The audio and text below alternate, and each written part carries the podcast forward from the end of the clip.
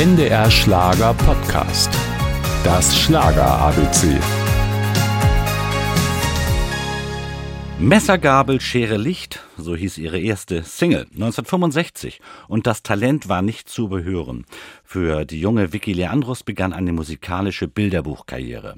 Blau wie das Meer, bunter Luftballon, ich habe die Liebe gesehen, bis hin zu ihrem, heute würde man sagen, Megahit.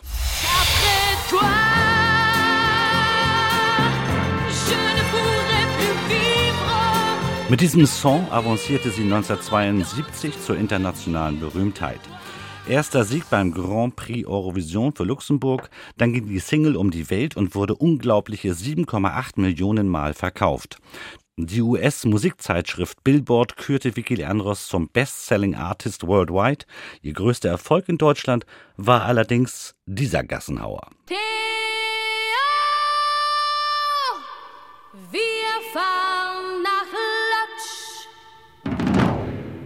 18 Wochen lang in den Top 10, der Sommerhit 1974 und die einzige Nummer 1 in Deutschland. Vicky Leandros arbeitete mit Jacques Brel und Vangelis zusammen, sang Duette mit Johnny Halliday und Chris de Burgh, um nur einige zu nennen. Mitte der 80er Jahre zog sie sich zurück. Die Familie rückte in den Mittelpunkt, zehn Jahre lang okay, ich habe drei kleine Kinder und es war für mich auch so wichtig, sie selber großzuziehen, ja. Wir haben mit, mit ersten Konzerten dann angefangen nach zehn Jahren und ich wusste wirklich nicht, werden da jetzt zehn im Saal sitzen Personen oder hundert oder eintausend? Möchten mich die Menschen überhaupt noch sehen? Natürlich wollten sie ihre Vicky Leandros noch sehen und hören.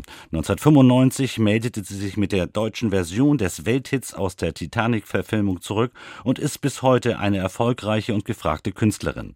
Man könnte auch sagen, je oller, desto doller. Auch wenn sie es selbst ganz anders sieht. Man sagt doch, wenn man älter wird, äh, soll man angeblich weiser werden. Also ich jedenfalls nicht. Ich mache immer wieder die gleichen Fehler.